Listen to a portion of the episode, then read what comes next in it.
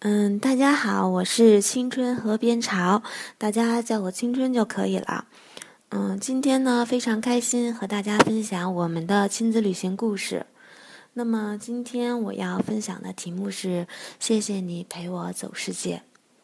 嗯，身边熟悉的朋友都知道，就是只要遇到节假日呢，我们一家三口一定是在旅行的路上。嗯，时常遇到朋友问我，什么时候就开始带着小坤玩了呀？什么原因促使了呢？其实我们的亲子旅行完全是因为一件非常偶然但却是必然的事情，就形成了我们的第一次游玩。嗯，我记得那是小坤四个月大的时候，姥姥姥爷想要出去玩儿，家里的亲戚呢就开始张罗着去哪里。经过一番讨论以后呢，最终确定了是怀柔的神堂峪。我原本的计划呢，只是留在家里照顾小坤，毕竟那个时候他还比较小。不过坤爸却说带着也没事儿，自己一个人在家多没有意思呀。想着小坤虽然还小，但是看看漂亮的风景终归是不错的。于是呢，就这样带齐了各种物品，一家人驱车前往怀柔。其实对于路上可能发生的各种情况，我和所有的妈妈都是一样的，心里不断的猜想，生怕哪里照顾不周。还好呢，去程的时候呢，小坤一路都在睡觉。可能也是因为早上的原因，偶尔醒了吃上几口奶也还算老实。可是呢，嗯，到了中午的时候呢，基本上我们就到在那里了。嗯，其实一一路上他都在补充体力似的睡觉，这样的结果让我觉得非常开心。至少在中午之前他都是不哭不闹的，我们也就不用这么担心了。那到了风景区之后呢，他一直都在东张西望。有人就说，那么小的孩子什么都记不住，但是有一点呢是不可否认的，再小的孩子也有欣赏风景的权利。在那一刻，我的心中更加坚定这一点。那偶尔遇到路上的一些朋友，看到小坤那么开心，就会走过来和我聊几句，然后就对着身边的家人说：“你看，咱们应该也带着孩子出来，看这小孩那么小都带出来了。”当我听到他们这样的说的时候，我瞬间觉得自己做了一件非常正确的事情。那一路的游玩呢，都非常的开心。小坤呢也很是配合，一点儿也不吵闹。嗯，或者是我觉得小孩子他置身于青山绿水中，也会觉得很有意味。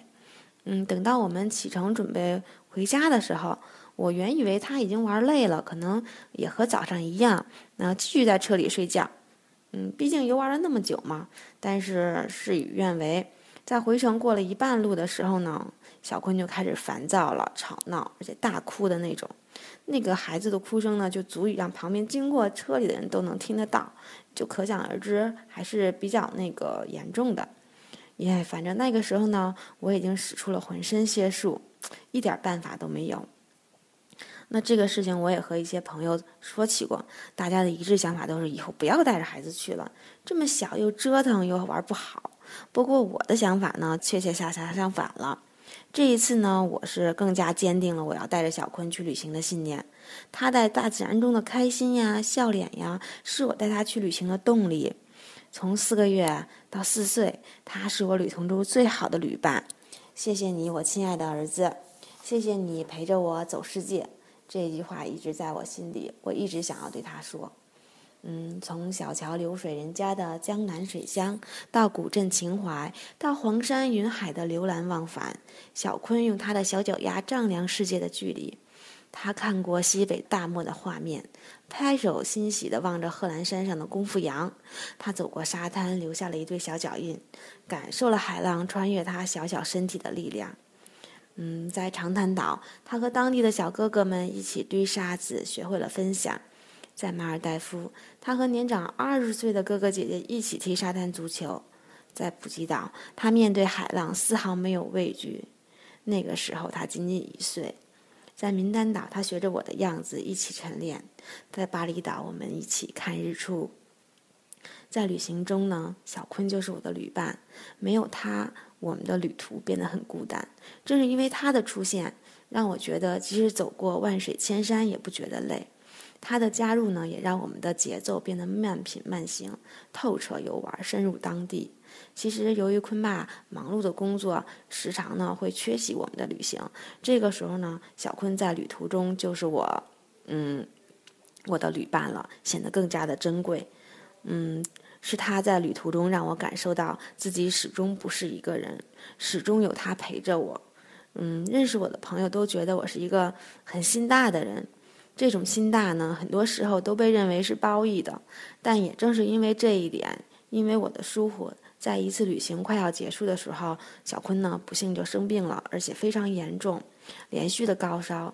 那我日夜守护着他，心里的内疚自责不断打击着我，因为嗯，是因为他在有一个景点下车的时候。嗯，刚刚睡醒，身上呢还有汗，然后就直接下车了。他其实跟我说：“妈妈，我有些冷。”但是我没有在意，我觉得他的身体已经很皮实了，就没有说再去把那个外套给他套上。结果就导致了他第二天快要下火车的时候发烧。这一点真的让我非常非常的自责。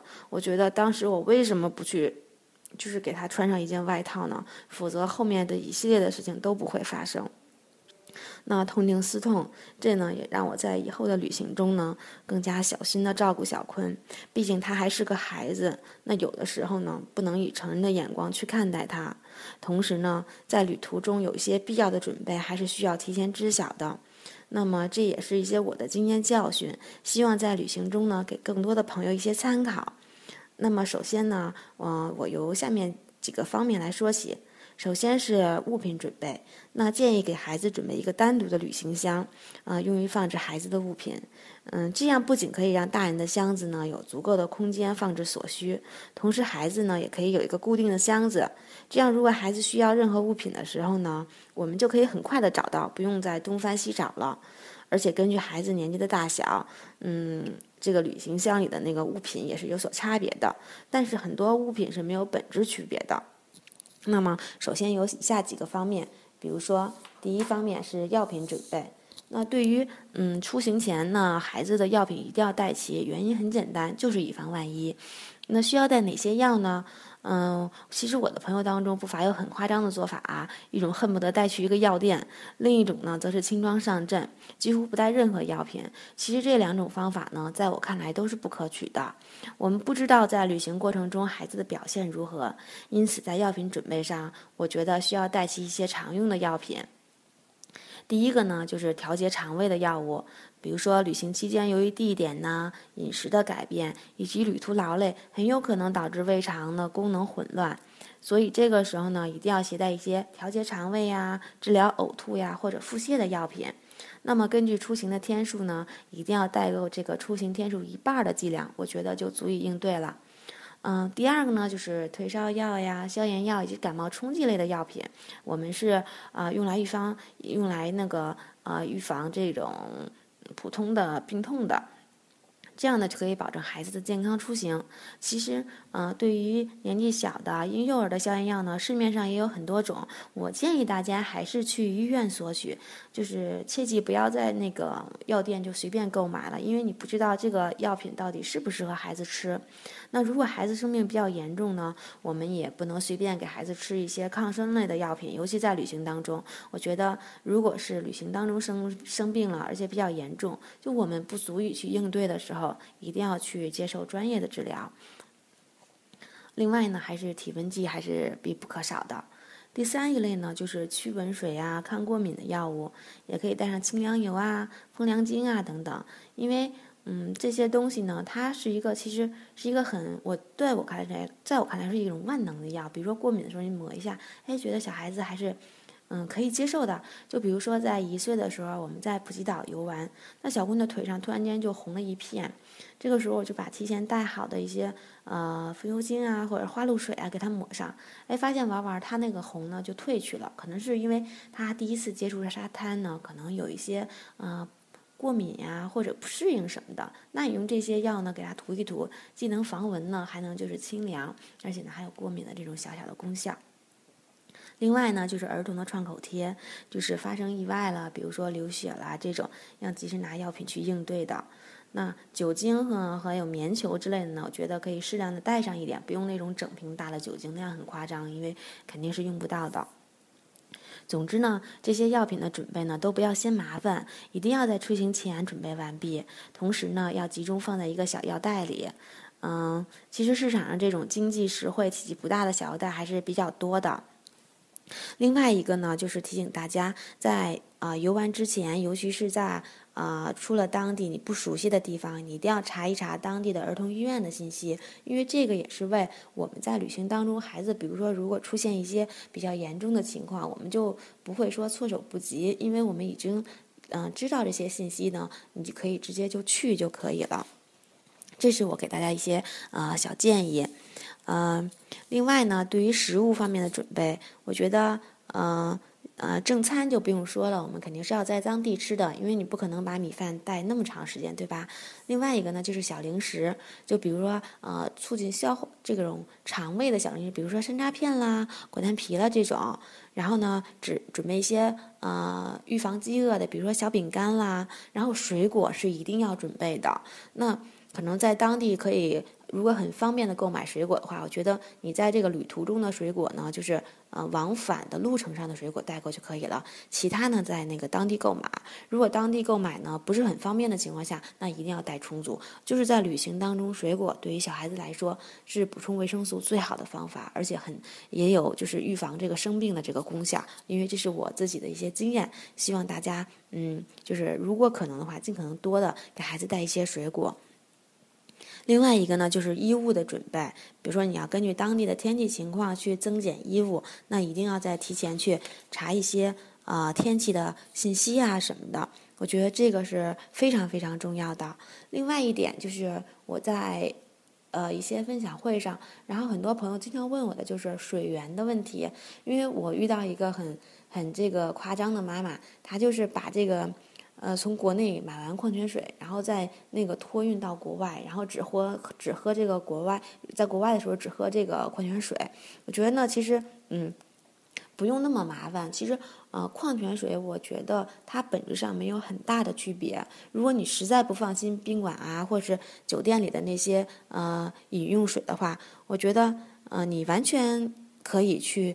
呃，从当地的超市买一些矿泉水，然后煮一下，或者是不用煮，直接给孩子喝是没有问题的。因为我从呃四个月大就开始带着小坤去玩了，都是用的当地的水，而且有的时候还不是买的那种矿泉水，它基本上没有出现什么呃异样的问题。我觉得小孩子的适应能力还是很强大的，我们一定要相信这一点。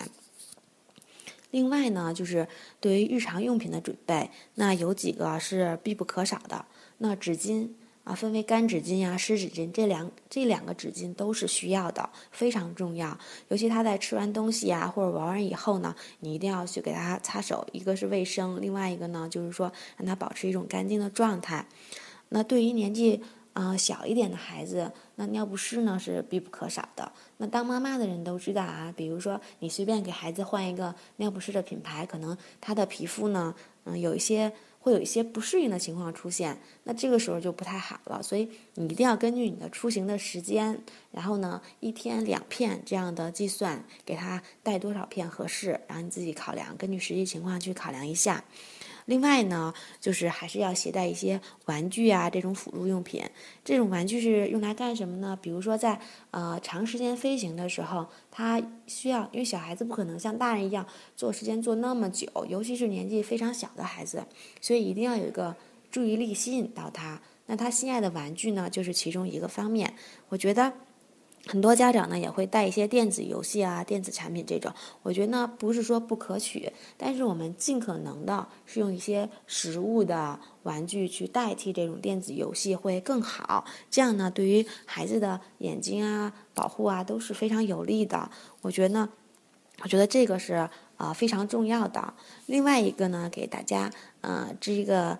啊，小招儿就比如说你出行在国外的时候，你要查询什么信息呢？就提前要有一个简单的了解。我建议呢，应该是，啊，你尝试用国内的搜索引擎去查询，就是说像国外的一些华人论坛呐，然后医疗服务的板块啊，它都会有一些建议和意见啊，尤其是啊，对于小孩子这方面的建议和意见啊什么的，你一定要有一个。啊简单的了解啊，不是说你一定要知道的非常的详细，但你一定要简单的了。就比如说啊，在曼谷的医院，它会有一些嗯翻译服务啊，然后大的医院你可能不用担心这种语言沟通的问题。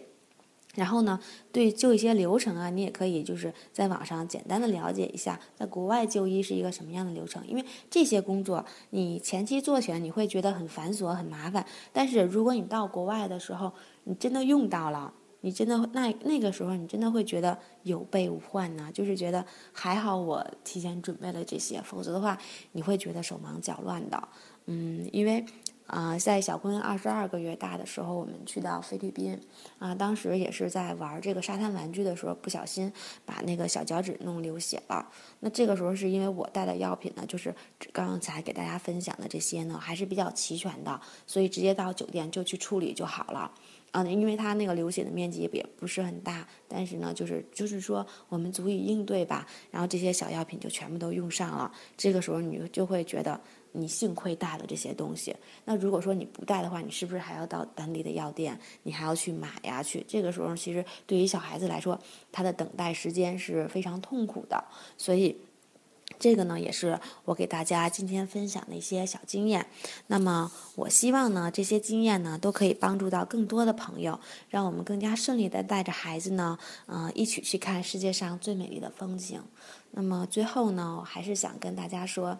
啊，如果有可能，就带着你的孩子一起去旅行吧，不要把他放在家里。毕竟呢，孩子和父母在一起的旅行才是最完美的旅行，在我看来，嗯，而且同时我自己呢，也想对我自己的儿子小坤说一句：妈妈很感谢你，谢谢你陪我走世界，谢谢你让我的旅行没有那么孤单，谢谢大家。